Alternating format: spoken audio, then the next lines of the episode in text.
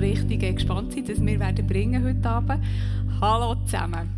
Es ist, hallo, auch dir, hallo. Es ist wirklich sehr schön und eine grosse Ehre für uns, heute dürfen da zu sein. Eben, wie gesagt, wir sind Matthias und Esther Becher. Wir haben drei Kinder im Schulalter. Wir sind schon lange Teil von ICF Bern. Wir sind beide Teilzeit berufstätig. Der Matthias als Leiter Architektur, Planung und Innovation bei SBB IT. Ich als Pflegefachfrau im Zentrum für Menschen mit Demenz. Zusammen in unserer Freizeit äh, entwickeln wir Modelle zur Reflexion in unserem kleinen Startup Newforms.tools. Sehr schön. Jetzt bin ich bisschen, ähm, was wir vergessen haben. Wir haben jetzt tatsächlich vier technische Gadgets auf der Bühne. Ist zu viel. Wir brauchen mindestens vier, dass wir heute Abend einfach schaffen. Also, und jetzt, wir lieben Apple-Produkte. Ohne Schleichwerbung zu machen, aber wir haben die wirklich gerne. Genau, wir sind mit in dieser Serie Long Life Love und eigentlich wäre der Auftrag an uns gewesen, etwas über Familienvision 2.0 zu machen. Und in der Vorbereitungszeit haben wir gedacht, es gibt eine Abend-Celebration. Wer von euch hat also Familie? Also eine eigene, produzierte, nicht die, die man geschenkt bekommen hat. Fast die Mehrheit. Ich sehe vier, fünf Hänge. Und dann haben wir gedacht, wir bringen lieber etwas über Beziehungen. Und zwar über Beziehungen zu uns selber und vor allem Beziehungen zum Gegenüber. Und heute Abend werden wir ein bisschen interaktiver sein, darum brauchen wir ein bisschen Tools. Ähm, und wir möchten gerne das Tool Slido benutzen. Jetzt könnt ihr auch ein Gerät vornehmen. Also euer Handy, euer Natel, iPhone oder äh, was gibt es noch? Er hat die anderen da. Ah ja, genau, Samsung. Und dann könnt ihr euren Browser, euren Chrome oder wie das auch immer heisst, auftun. Und könnt dort sleep.de eingeben, also im Safari, im Browser oder so. Und dort der Code vom Konferenz, oder wie das immer heisst, ist Bern. Also was rausgeht, Bern könnt ihr nicht merken. Und jetzt sollte Paul noch nicht aktiv sein, Entschuldigung. Stopp. Gut, jetzt seht ihr Questions und Polls. Und ihr könnt sehr gerne Fragen darauf stellen. Und der Vorteil von Slido, es ist anonym. Also wenn wir eine Poll oder eine Umfrage machen, sie können nur anonym sein. Und wenn ihr Fragen stellt, tut es einfach anonym schreiben. Ihr könnt die Antwort anonym und das macht irgendwie Spass. Da, manchmal kann man sich einfach ein bisschen mehr erlauben, wenn man anonym ist. Die Männer, die im Militär sind, wissen das so ein bisschen besser. Wenn sie nämlich grün angelegt sind, sind sie so ein bisschen anonym. Und wir müssen die erste Frage stellen. Ich persönlich, ja, gerne, wenn ich Filme schaue, habe ich gerne Spoilers. Spoilers sind, es brauchen vor allem die Leute wie ich, die gerne wissen, wie ein Film zu Ende geht. Dann kann man schauen, wie der Film fertig ist, vorlesen und dann kann man den Film schauen. Also Spoiler. Wenn man nicht etwas spoilert, zum Beispiel beim Han Solo, er den gesehen. Oder der Deadpool, Deadpool 2. Er stirbt gar nicht. Jetzt habe ich einen Spoiler gemacht und ich mich gar nicht entscheiden, ob ihr den hören wollt. Das ist mega fies. Aber wir stellen euch jetzt eine Frage, ich hätte gerne einen Spoiler gebracht zu unserer Message. Das heisst, ihr müsst nur eine Minute zuhören und dann wäre die Message schon vorbei. Jetzt ist ein Poll offen, jetzt könnt ihr sagen, ob ihr Ja, Nein, egal wollt.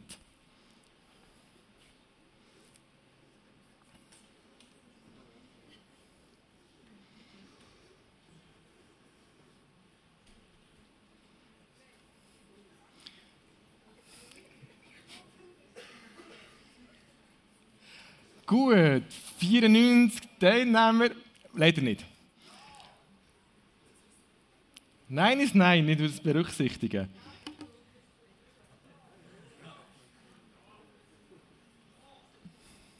Schade. Ähm, Schon gut. Aber immerhin wissen wir, dass alle mit Leiden umgehen können. Zum Glück haben wir es in den Morgen gemacht, da wäre zwar doppelt so viel oder dreimal so viele Leute, aber es auch nicht geschafft. so, jetzt ist leider fertig. He?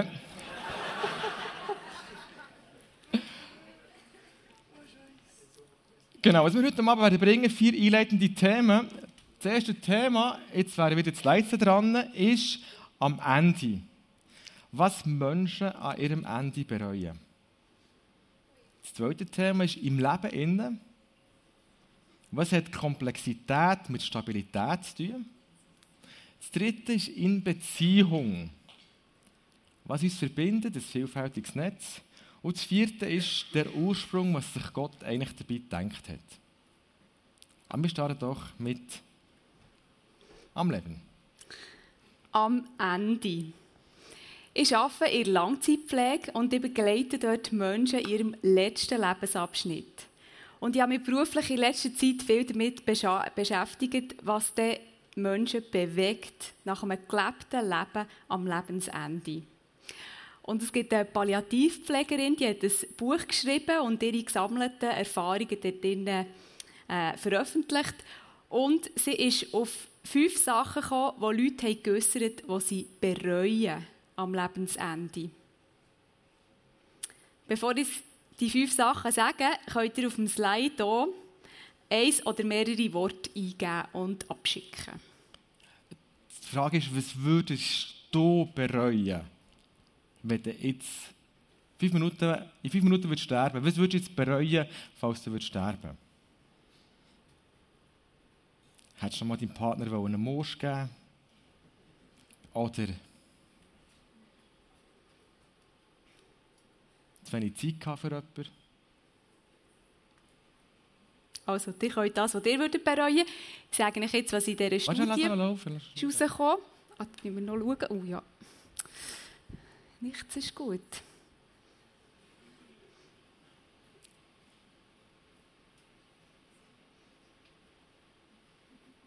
Wir lassen noch ein laufen und testen, du kannst fangen weiter erzählen. Also erstens haben Menschen gesagt, ich wünschte, ich hätte den Mut gehabt, mein eigenes Leben zu leben. Am Ende vom Leben, wenn man weiß, jetzt ist es gleich fertig, kann man Bilanz ziehen und man sieht, welche Lebenswünsche oder Träume sich erfüllt haben und welche nicht. Und Menschen bereuen es, weil sie sagen, sie haben häufig nicht auf ihre Bedürfnisse gelassen, sondern ein Leben gelebt, wo sie denken, dass andere es von ihnen erwartet haben. Das Zweite ist, wo Menschen haben gesagt ich wünschte, ich hätte nicht so viel gearbeitet. Menschen bereuen, dass sie die Kindheit von ihrem Nachwuchs verpasst haben, weil sie nicht anwesend waren. Oder dass sie sich nicht Zeit haben genommen für Partnerschaft, für Freundschaften. Drittens. Ich wünschte, ich hätte den Mut gehabt, meine Gefühle auszudrücken. Menschen bedauern, dass sie vielleicht dem Frieden zulieb oder der Harmonie zulieb ihre Gefühle nicht ausgedrückt und durch das ein mittelmässiges Dasein gelebt haben. Sie haben sich nicht zu dem Menschen entwickeln können, der möglich war. Viertens. Ich wünschte, ich wäre mit meinen Freunden in Kontakt geblieben. Am Ende des Lebens sind viele Leute einsam.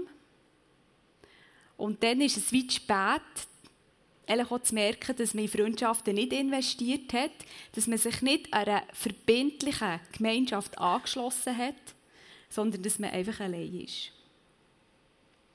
Und fünftens, ich wünschte, ich hätte mir erlaubt, glücklicher zu sein.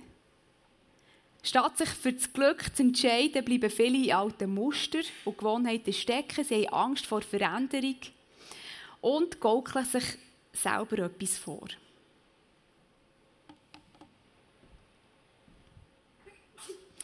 Was mir an diesen fünf Sachen auffällt, sind, dass eigentlich alle entweder direkt oder indirekt mit Beziehung, entweder zu sich selber oder zu seiner Mitwelt zu tun hat. Bei euch ist es so, ihr seid super, ihr bereut nichts und wenig. Zeit, Familie sehe ich auch irgendwo. Leben, weise werden, schön. Berufung, gut.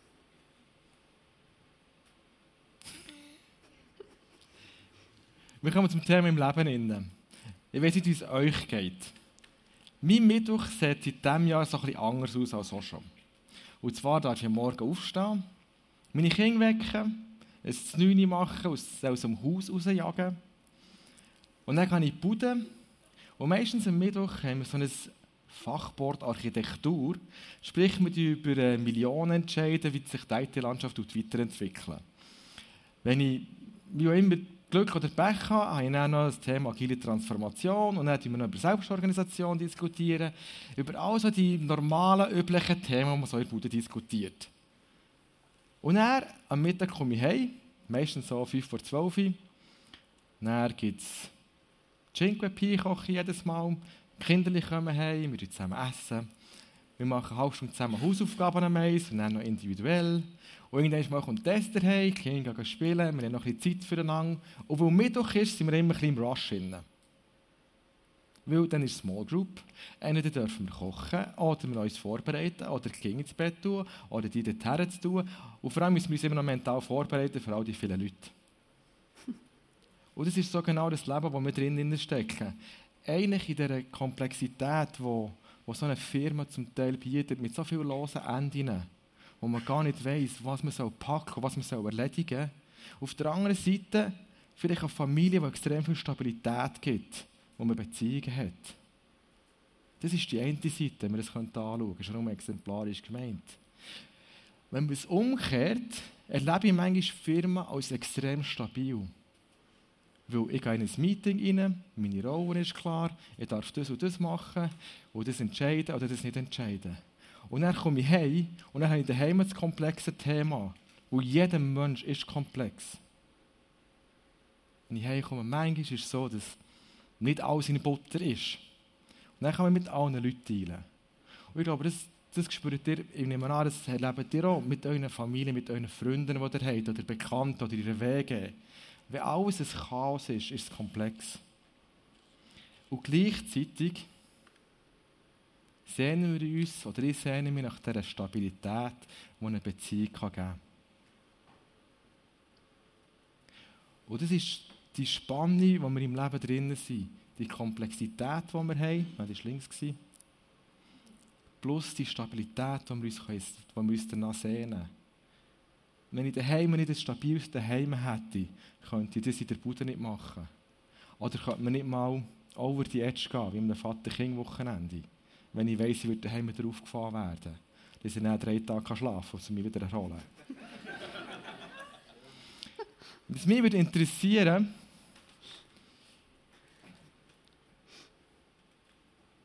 was bevorzugst du in deinem Leben? Dann haben wir wieder ein hier. Bevorzugst du lieber die Komplexität, in dieser Komplexität zu navigieren? Oder hast du eigentlich lieber Stabilität? Ja, der Chill, der Grill ist ein bisschen reingerutscht.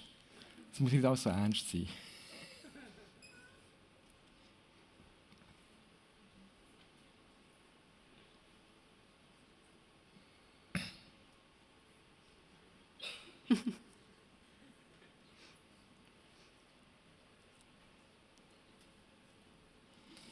Eine der besten Eigenschaften, die ein Mensch hat, kann, dass er super erfolgreich ist, ist integratives Komplexität, Komplexitätsdenken.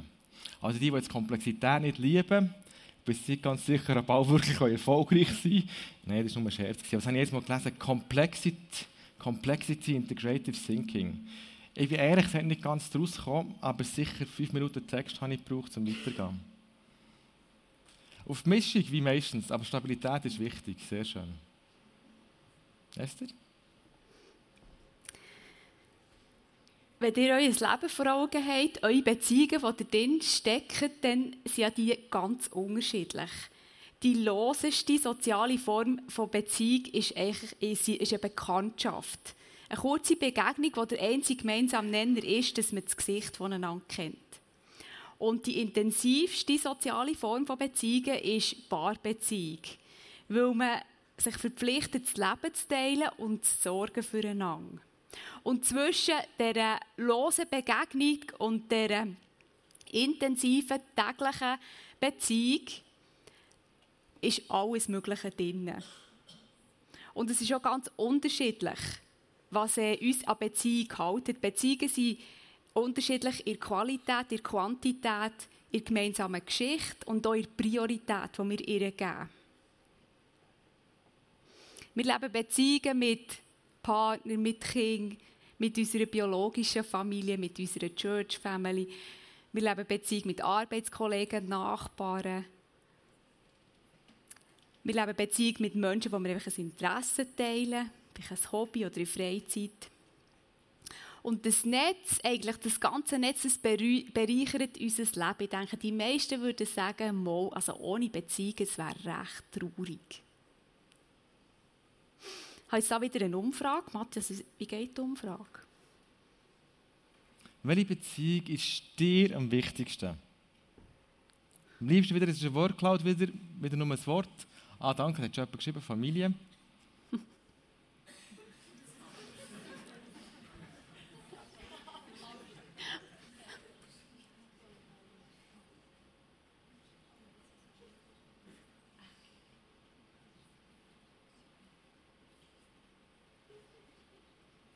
Ja, schön. Das sind doch auch ein paar unterschiedliche Sachen, die ich da drinnen sehe. Eben vom Haustier bis zum Ehemann. Jesus ist drin. Das ist nochmal eine ganz andere Beziehung. Das, was ihr da alles aufzählt, Frau, Eltern, Jenny, Schatz, Simeli. Wunderbar. Also, schön. He?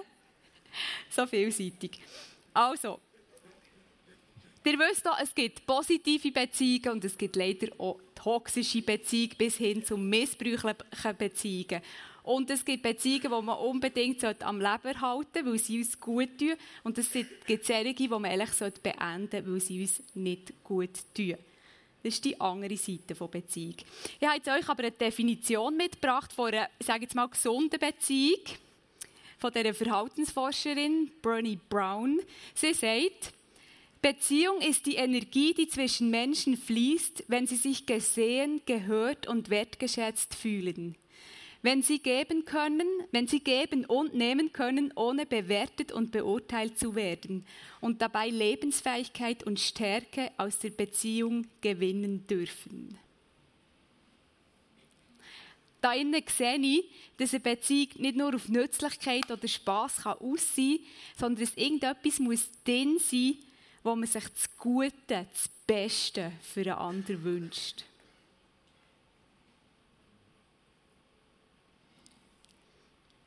Wir kommen zum Ursprung. Oder was hat sich Gott eigentlich für uns ausgedacht? Und eine kleine Frage an euch. Denkt ihr, denkst du, dass du beziehungsfähig bist? Ja oder nein?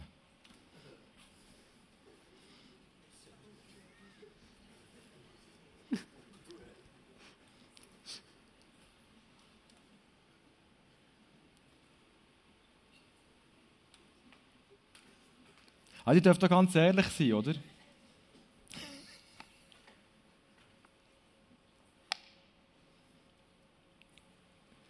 Cool, 90 haben wir etwa. Sehr gut. Zwei Drittel sind dafür, ein Fünftel punktuell und ein Elftel sagt, äh, sagt ja, er sagt nein. Sehr gut. Ich will euch schnell einen Bibelvers vorlesen. Das steht im 1. Mose 1,27. So schuf Gott den Menschen als sein Abbild, ja als Gottes Ebenbild. So schuf Gott den Menschen als sein Abbild, ja als Gottes Ebenbild. Gott hat uns aus sein Abbild geschaffen, aus sein Ebenbild. Was ist das Ebenbild von Gott? Wir müssen wissen, dass Gott ist. Gott, wie ich ihn aus der Bibel herauslese, ist er sowohl Gott der Vater, von dem haben wir gesungen, wir haben auch von seinem Sohn gesungen, von Jesus und vom Heiligen Geist. Drei Wesen und trotzdem eins. Sprich, Gott selber ist eine der komplexesten und mühsamsten Beziehungsformen, die es überhaupt gibt. Eine Dreierschaft. Fazit ist, er ist ein Beziehungswesen. Und wenn wir sein Ebenbild sind, dann sind wir automatisch auch ein Beziehungswesen. Wenn wir ein Beziehungswesen sind, dann sind wir auch beziehungsfähig, von Natur aus. Von Natur aus sind wir beziehungsfähig. Auch wenn wir es manchmal nicht so merken. Und er hat es in diesem Garten Eden ein kleines Problem gegeben. Und die Menschen waren nicht mehr da. Und spätestens dann war die Welt nicht mehr perfekt. Und was ist dann passiert? Gott als Beziehungswesen hat immer noch Beziehung zu uns Menschen gesucht. Immer und immer wieder. Der Mensch hat sich sehr viel zurückgezogen. Und dann haben wir die Sintflut gehabt, wir haben die Urväter gehabt, die Stiftshütte, den Tempel, die Verschleppung, Jesus, sein Tod und der Heilige Geist. Gott hat als Beziehungswesen die Beziehung wollen und er hat mega viel Plan B gebraucht. Wo der erste nicht geklappt hat, hat er einen nächsten für genommen. Was unsere Geschichte auch noch zeigt, ist, dass Beziehungen eher umstritten sind. Und manchmal saumässig schwierig. Und wenn es der Schöpfer Gott fast nicht schafft, mit uns eine Beziehung zu haben, wie sollen wir es denn schaffen? Und ich glaube, wir müssen radikal akzeptieren, dass wir ein Beziehungswesen sind, dass wir von Natur aus beziehungsfähig sind, dass wir Beziehungen brauchen, auch dass wir einfach nicht perfekt sind und dass es mega viel Plan B braucht, um wirklich eine Beziehung zu bauen.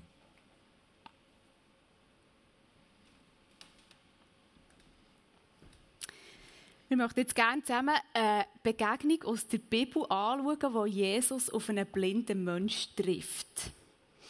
Die Geschichte, die wir anschauen werden, steht in Lukas 18, 35 bis 42. Und dazu haben wir auch noch. Sollen wir den bringen? Mhm. Eine kleine Frage an euch, und zwar, was erachtest du, es geht jetzt um einen Dialog, aber bevor wir das jetzt schon erzählen, möchten wir von euch wissen, was erachtest du wichtig, wenn zwei Menschen einen Dialog eingehen? Dann haben wir wieder ein Lied um.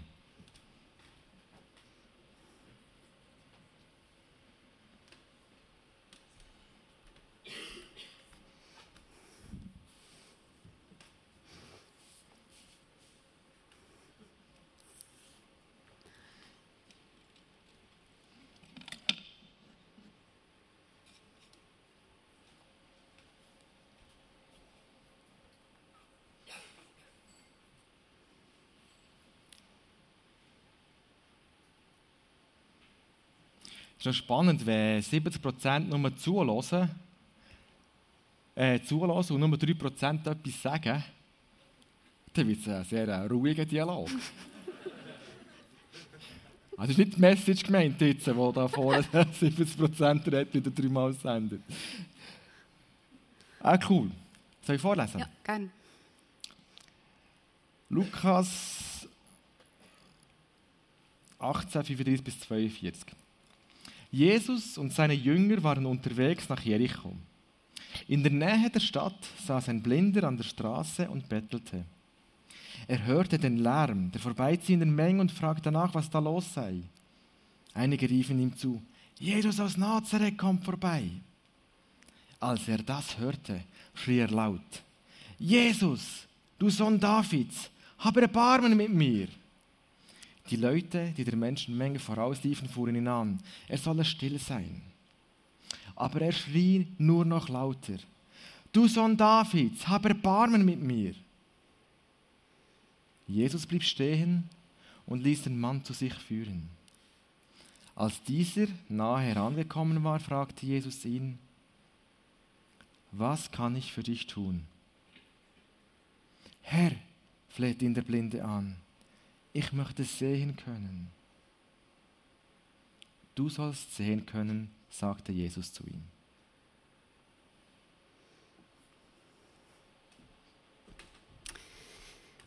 Die müsst jetzt heute Abend eure Vorstellungskraft brauchen. Also Kevin, der Minion, steht für einen blinden Mensch.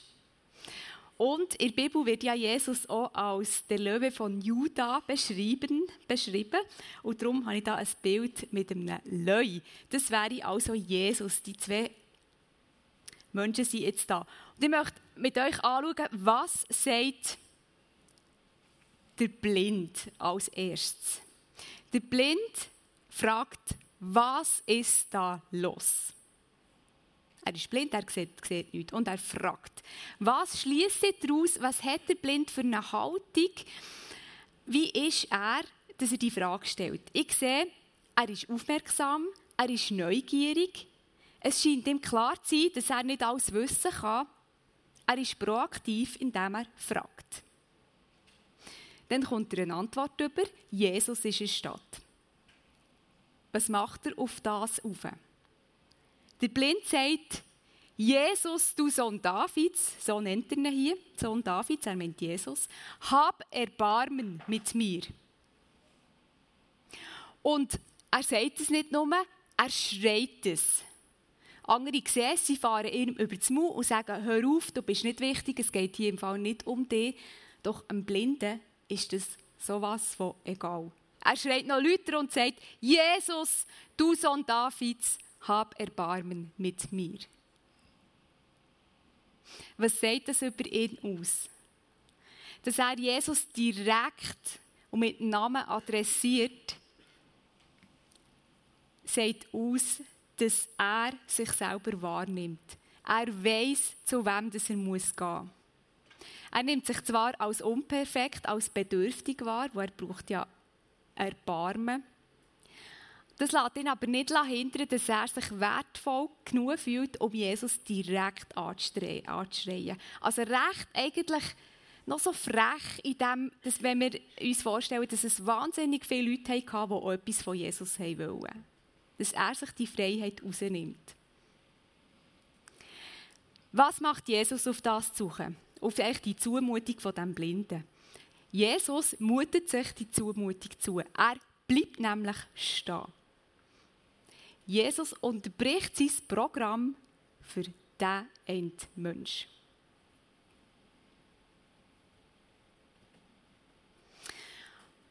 Was macht Jesus auf die Frage, also auf, auf den, den Schrei, Jesus, hab Erbarmen mit mir?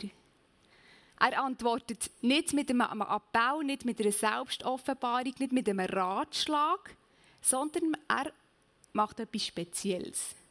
Er stellt eine Frage. Jesus stellt eine Frage, und zwar die Frage, was kann ich für dich tun?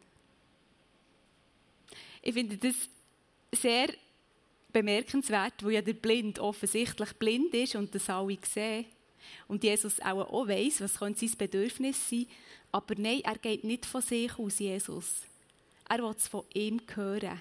Er nimmt ihn als eigene Person, die selber denken kann, selber reden für sich wahr und fragt, was kann ich für dich tun? Wir sehen eigentlich einen perfekten empathischen Dialog. Und wir sehen, dass Jesus interessiert ist am Zuhören. Und Zuhören ist ja nicht so einfach für uns, obwohl es wichtig ist. Haben wir vorhin gesehen, er hat es als wichtig erachtet. Weil Zulassen bedeutet eigentlich, dass man sich Zeit nimmt, dass man nicht schneller denkt, als der andere sich mitteilen kann, dass man sich zurückhaltet mit Ratschlägen, sondern mal wirklich herlässt, was meint er eigentlich. Und dass man ihn wahrnimmt. Auch ein bisschen frei von seiner eigenen Wahrnehmung. Probiert zu sehen, was ist an diesem Menschen dran ist. Also einen Schritt zurück gemacht von sich selber. Dann sagt ja der Blind auf das auf, was kann ich für dich tun? Ich möchte sehen können. Der Blind artikuliert sein Bedürfnis. Und zwar in einem Wunsch und nicht in der Selbstverständlichkeit. Er redet nicht um einen Brei herum. Er, nimmt, er übernimmt Verantwortung für sich. Was macht Jesus? Er sagt, du sollst wieder sehen. Jesus macht das Anliegen, den Wunsch vom anderen zu seinem Anliegen und zu seinem Wunsch. Seine Realität nimmt Jesus wahr. Was lehre ich aus dieser Begegnung? Ich lehre daraus, dass Fragen stellen wichtig ist. Mit Fragen stellen was kann ich für dich tun? Oder auch mit der Frage, wie geht es dir? Was beschäftigt dich? Von was träumst du? Bist du zufrieden, wie es ist? Was würdest du verändern? Mit solchen Fragen öffnet sich die Welt von einem anderen Menschen. Können wir eintauchen in seine Realität? Und mir ist aufgefallen, dass das in so einer Beziehung, jetzt wir, die schon jahrelang zusammen sind, manchmal das Gefühl haben, ja, wir kennen uns ja. Wir wissen ja, wie wir sind, was uns beschäftigt und so. Wir müssen uns gar nicht mehr so fragen. Aber es ist essentiell, weil wenn wir es nicht machen, plötzlich verlieren wir uns aus den Augen. Menschen verändern sich. Menschen sind auf der Suche, Menschen machen neue Schritte. Und als Prävention, dass man sich eben nicht aus den Augen verliert und aneinander dranbleibt, ist das Fragestellen wichtig.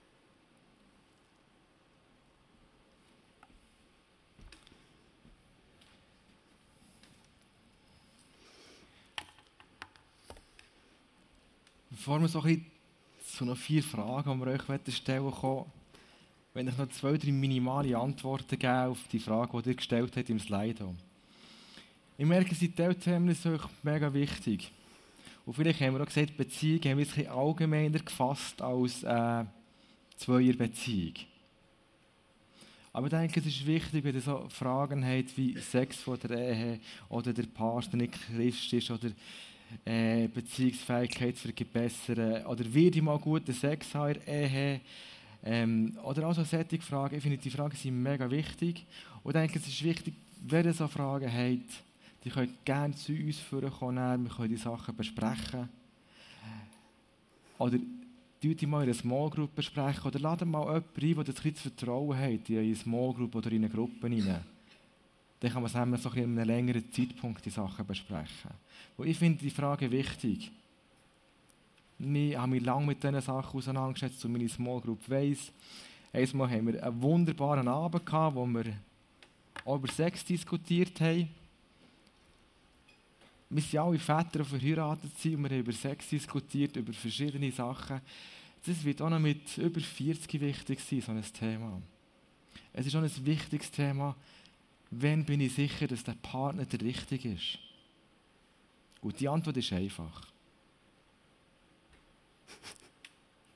Nein. Bist nicht sicher? Du wirst ja nie sein. Du musst auch nicht.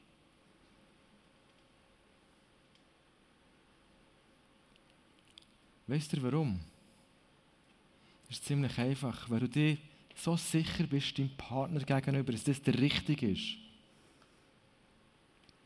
Du übernimmst die Verantwortung für die Beziehung nicht mehr.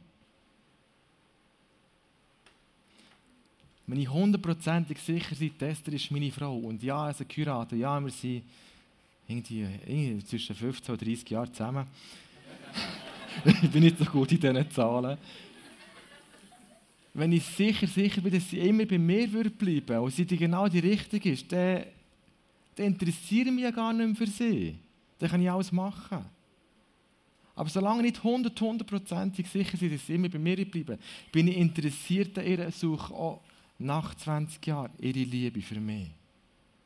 Und dann bleibt die Beziehung spannend. Sorry für den Exkurs. Also, wir kommen zurück wir gehen zurück auf die vier Fragen, auf die vier Punkte, die wir am Anfang gesagt haben, die Einleitungsthemen.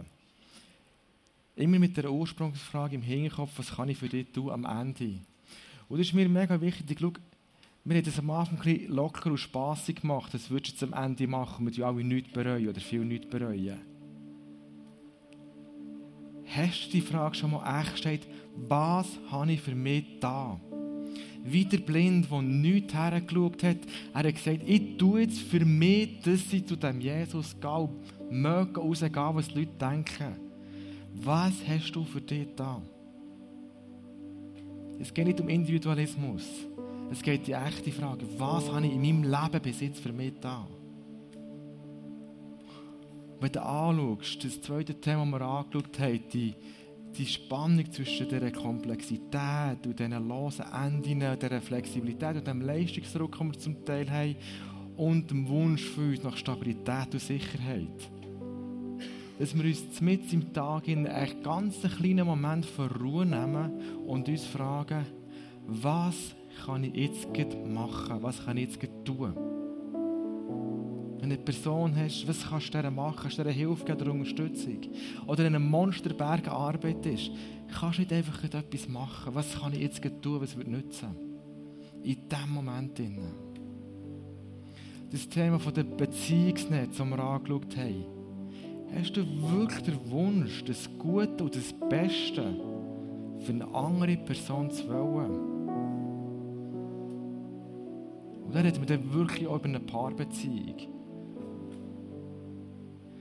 Stellst du die Frage, was kann ich für dich tun? Und zwar nicht von oben herab oder von unten auf oder unterwegs, sondern komplett auf dieser Augenhöhe. Weißt du, mich interessiert es wirklich, was kann ich für dich tun? Dass du dir auch ein bisschen Zeit nimmst. Und wenn du die Frage so echt stellst und die Person wirklich anschaust, die Person, die du, die du fragst, die weiss, ob du echt meinst. Das spürt man. Dass du dann Zeit nimmst.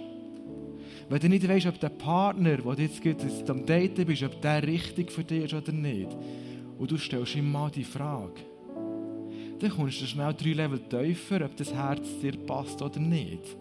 Dann bist du vielleicht manchmal schon am Limit, ja, was will ich, dass der für mich tut? Weiss ich es überhaupt, dass jemand für mich soll tun soll? Wo die Frage, bist du beziehungsfähig, ja oder nein, oder wie kann ich das verbessern? Ja, was willst du, dass man für dich tut? Und das von dem Ursprung.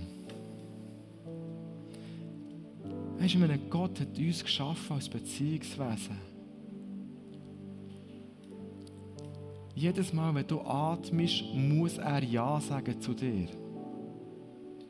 Sonst atmest du nicht mehr, wenn er es vergisst. Dann sind wir dann wieder zu oben. Und der Schöpfer Gott fragt dich, was kann ich für dich tun? geht eigentlich fast gar nicht. Hast du ihm mal die Frage beantwortet? Ist es noch gleich, ob du Christ bist oder nicht? Das spielt keine Rolle. Der Gott kann dir fragen, egal welchen Status das du hast oder Zeugs oder so. Gott fragt dich, was kann ich für dich tun?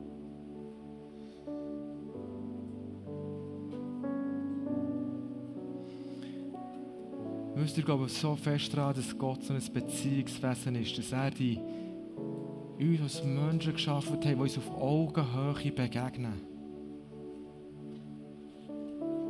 Wo die Eigenschaft von Beziehung in uns hineingelegt hat, er hat uns so gebaut.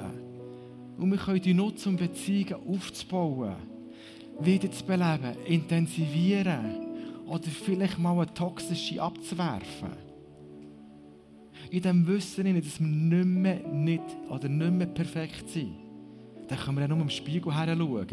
Dann merken wir es, die Männer, dass wir nicht perfekt sind. Und auch in dem Wissen, dass wir mega viel Plan B benötigen in der Beziehung. Weißt du, das Fragen stellen, das bringt dich wirklich weiter in jeder Beziehung. Und ermutigen die vier Fragen, die wir hier hatten, oder vor allem die eine Frage, was kann ich für dich tun, mitzunehmen in den Alltag hinein? Wenn ihr heute Abend noch vielleicht ähm, ein Bar etwas nehmt oder sonst an einem Ort etwas nehmt, packt nicht mal jemanden.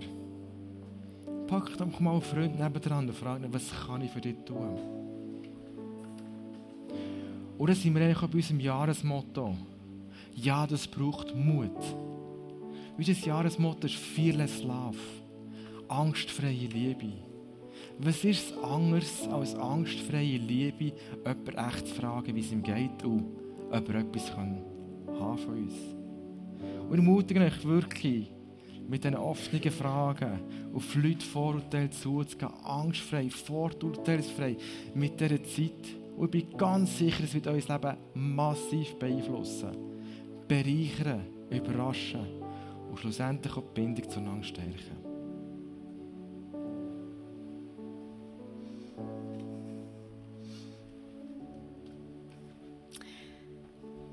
Ich möchte für uns beten, für unsere Beziehungen, auch für unsere Beziehungskompetenz und auch für den Mut, dass wir so Fragen können stellen und vielleicht auch für die Zeit, die wir dann müssten haben. Gott, ich danke dir, dass du uns gemacht hast, wie du uns hast gemacht hast, dass wir abhängig sind von Menschen, abhängig sind voneinander, dass wir alleine gar nicht leben können ich danke dir, dass du in deinem Wesen das widerspiegelst, ich danke dir, dass du das riesengroße Ja über unserem Sein hast. Das Ja, was sich eigentlich jedes Menschenherz danach sehnt. Das hast du, das bedingungslose, wertfreie, angstfreie Ja für uns. Und ich bitte für uns, dass wir zu Menschen, Mann und Frauen dürfen werden, die echt interessiert sind am Gegenüber die interessiert sind an diesem Menschen, egal ob wir ihn nicht so gut oder nicht so gut kennen, ob wir schon lange zusammen unterwegs sind oder noch nicht so lange.